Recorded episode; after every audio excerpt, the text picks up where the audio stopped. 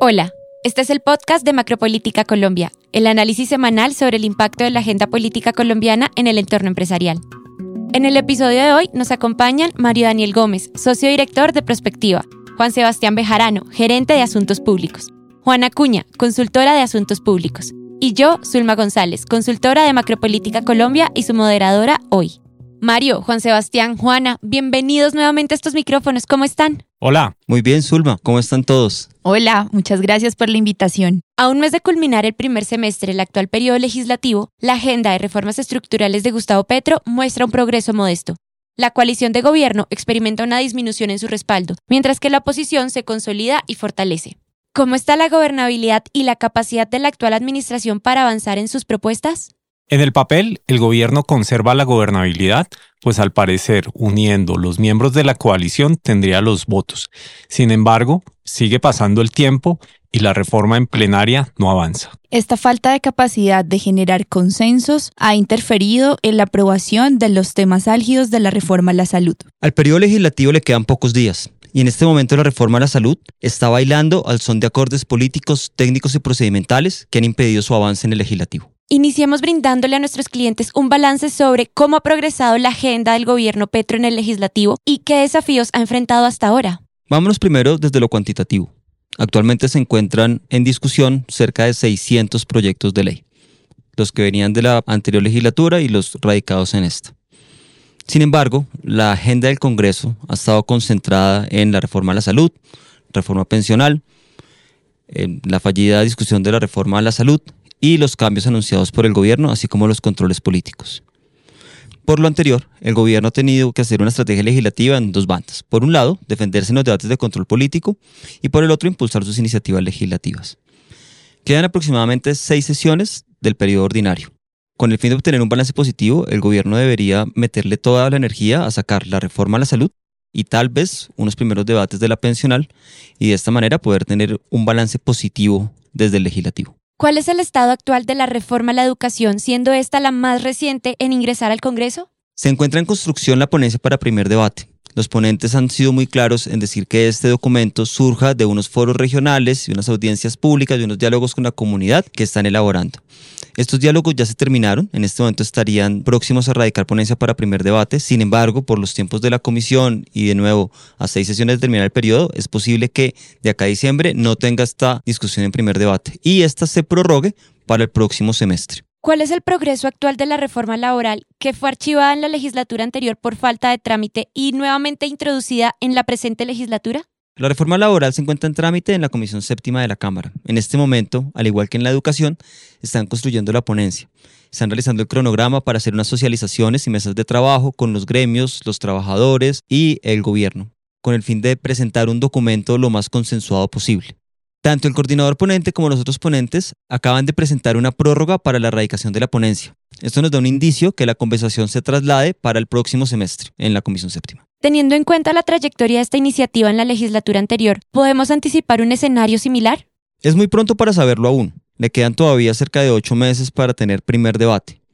Lo cierto es, como te mencionaba, en este momento los ponentes están buscando espacios de concertación entre gremios, trabajadores y gobierno con el fin de presentar un documento consensuado y que tenga una correlación de fuerzas positiva dentro de la Comisión Séptima. En este semestre, la reforma pensional junto con la reforma a la salud han sido las que han mostrado un mayor avance en el legislativo. ¿Cómo está el panorama acá? Más que un avance, digamos, son las que se encuentran en este momento en discusión.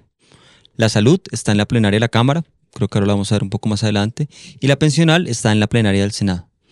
Sin embargo, la pensional aún no inicia su discusión. Y ahí hay tres ponencias sobre la mesa. Una de archivo de la oposición, una muy modificatoria, digámoslo así, de Norma Hurtado y la que presentó el gobierno. Y la plenaria del Senado todavía ni siquiera inicia esa discusión. Yo diría que sí, cuando veo el trámite de la reforma pensional me recuerda mucho al camino que ha tenido que recorrer la reforma a la salud. Recordemos que al inicio también se radicaron una ponencia de archivo presentada por la oposición.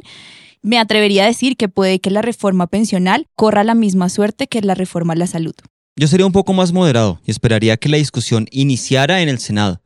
También el gobierno puede estar esperando un buen timing y aprobar en bloque la reforma de la salud en la Cámara y la reforma pensional en el Senado. Y a través de una sola conversación lograr esos dos objetivos. Desde una perspectiva técnica, ¿qué ha pasado en estas tres semanas de cara a la discusión de la reforma a la salud? Para este momento del debate de la reforma a la salud hemos visto tantos cambios, tantas proposiciones nuevas, tantos artículos eliminados, que es muy difícil entender para mí en qué estamos. Juana, tal vez tú que has estado más de cerca de ese proceso, siguiéndolo, nos podrías dar un resumen de cuál es el estado del arte. Como bien lo decían ustedes, se reactivó la discusión de la reforma a la salud en la plenaria de la Cámara lo que vimos estas últimas semanas es que se aprobaron aproximadamente 15 artículos, unos como ya venían en la ponencia que fue radicada para segundo debate y otros que fueron los discutidos en esta subcomisión de estudio que recordemos se creó hace un par de meses para consensuar algunos puntos que faltaban de la reforma a la salud. Estos artículos principalmente son en materia del el régimen laboral y el régimen de contratación que tendrían estas nuevas entidades e instituciones de salud del Estado que se crearían. Sin embargo, todavía hay algunos puntos que faltan por aclarar de cómo sería el funcionamiento de estas nuevas instituciones.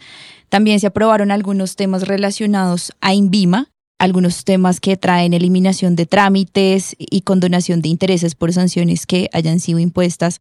Y por último, también se aprobó un tema que pues ha sido bien discutido y es el sistema público unificado de información, que es este sistema por el cual se tendría un mejor control de todas las transacciones, de la historia clínica de los pacientes y de todo el flujo de recursos del sistema de salud.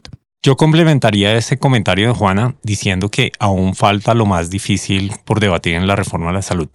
Seguimos sin saber cuál va a ser ese modelo de aseguramiento del sistema, cuál va a ser el rol de las EPS y quiénes van a prestar los servicios. Esos son puntos neurálgicos y sobre el cual va a haber un debate aún más complejo que el que hemos observado hasta este momento. Solo imaginemos, estos puntos que han sido aprobados, podríamos decir que son temas donde no hay mayor discusión desde lo técnico. En cambio, lo que viene hacia adelante, eso va a ser un tema muy complicado para tanto el gobierno como para el Congreso analizar si lo aprueba o no. De acuerdo, Mario. Y recordemos que aún falta discutir un 46% del articulado de la reforma. Y ahí hay dos puntos adicionales a tener en consideración. Lo primero es que dentro de ese 46% puede haber un solo artículo sobre el cual no haya consenso y no deje avanzar la reforma. Y otro tema que es más de procedimiento. Este es el momento que la discusión ya está en plenaria y no hemos visto el concepto de viabilidad fiscal del Ministerio de Hacienda. En mi opinión, esto podría generar un vicio grave de procedimiento y este es un tema que siempre hemos resaltado como uno de los principales riesgos para la reforma. Y ahí yo también quisiera resaltar cuál puede ser el rol de la Corte Constitucional justamente para evitar este tipo de riesgos que tú nos mencionas, Mario. Hemos visto a la Corte muy activa tomando decisiones con respecto a algunos temas de la reforma tributaria, por ejemplo, y la reforma a la salud no puede ser una excepción. Hemos visto también cómo ya la Corte le ha enviado unos mensajes al gobierno, por ejemplo, declarando inexequible algunas de las medidas que el gobierno había tomado en tema de salud para La Guajira cuando se declaró el estado de emergencia social y económica. Entonces siento que es muy importante también ver cuál va a ser el rol de la Corte, revisando uno a uno los temas de procedimiento y los temas técnicos que se van a aprobar en la reforma. Pero yo en este momento me quiero apartar un poco sobre el tema del contenido de la reforma a la salud, llamar la atención de quienes nos escuchan para que sean conscientes de los temas que ya fueron aprobados por el Plan Nacional de Desarrollo y que esos no son hipotéticos. Para este momento ya el gobierno está avanzando en temas como la recuperación del Hospital San Juan de Dios. Hemos visto que ya salió el decreto autorizando la compra del hospital. También otro tema que va a ser muy importante y que también fue aprobado ya es el de los planes maestros de inversión en infraestructura en salud, las APP de infraestructura social y productiva, dentro de las cuales está la agenda en salud. También están temas neurálgicos que tienen que ver con el saneamiento de deudas del sector y lo de giro directo. Giro directo, todos sabemos que es un tema que va a ser muy importante para darle viabilidad a ese rol que tendría ADRES, pero eso ya fue aprobado por el Plan Nacional de Desarrollo. Y finalmente, ahí hay un punto que también fue aprobado y es el del fortalecimiento del INVIMA. En resumen, todos estos temas ya están avanzando sin la necesidad de que sea aprobada la reforma. Tú mencionaste un tema que me parece muy importante y es giro directo, porque giro directo ha sido uno de los temas que más controversia ha causado entre el gobierno y los diferentes partidos políticos. Y tú mencionabas cómo esto ya entró a regir por el plan de desarrollo, pero también hemos visto cómo en las últimas semanas, por decisiones ejecutivas, y con esto me refiero a dos borradores de decreto que ha expedido el Ministerio de Salud, como vía estos actos administrativos también pueden avanzar en este tema. Uno de estos borradores de decreto se refiere a la reglamentación del giro directo de la UPC al régimen contributivo y otro de los decretos se refiere a la distribución de los afiliados de la CPS cuando estas entidades estén en procesos de vigilancia especial o de liquidación. Un poco esto es preparando el terreno y anticipándose eventualmente a una reforma a la salud. Viendo tantos frentes de trabajo para el gobierno con tantas prioridades en el legislativo, ¿esto no se vuelve un problema para competir por cuál de las reformas deben priorizar? Más que priorizar, el gobierno tendría muchos frentes abiertos. En la Comisión Séptima de la Cámara tendría la reforma laboral. En la plenaria de la Cámara, la reforma a la salud. Y en la plenaria del Senado, la reforma pensional.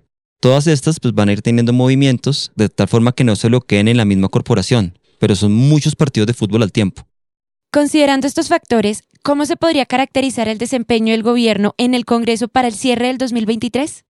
El gobierno va a llegar a diciembre con bastantes desafíos. Consideraría que si logra aprobar en la Cámara de Representantes la reforma a la salud y en el Senado la reforma pensional, podríamos tener un escenario muy positivo.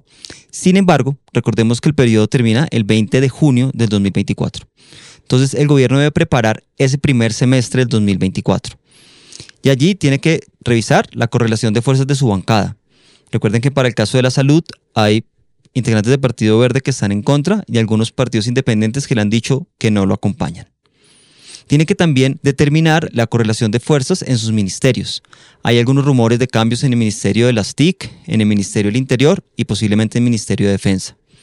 Esas conversaciones debería impulsar los debates en el legislativo. ¿Qué estrategias políticas quedarían entonces sobre la mesa tanto para el gobierno como para la oposición? Pues la estrategia sería basada en ese eje procedimental y es que la oposición se iría con plan tortuga, utilizando todas las figuras que le permita la ley quinta, y el gobierno va a buscar incluir esto en sesiones extraordinarias. Y como de costumbre, vemos cómo lo procedimental sobrepone lo técnico y lo político. Mario, Juan Sebastián, Juana, muchas gracias por acompañarnos hoy. Muchas gracias, buen fin de semana. Muchas gracias por la invitación. Muchas gracias, Zulma.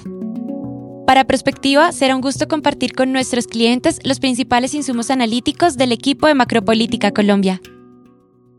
La economía colombiana se contrajo 0,3% en el tercer trimestre del año. Según el Departamento Administrativo Nacional de Estadística, DANE, la construcción y la industria manufacturera fueron los sectores con mayor disminución. El presidente Gustavo Petro participó en la cumbre de líderes del Foro de Cooperación Económica de Asia-Pacífico. Se espera que el próximo sábado se reúna con su homólogo Nicolás Maduro en Caracas, Venezuela. Este fue el Macropolítica Podcast, el podcast semanal del equipo de análisis político de Prospectiva Colombia. Gracias por escucharnos y hasta la próxima semana.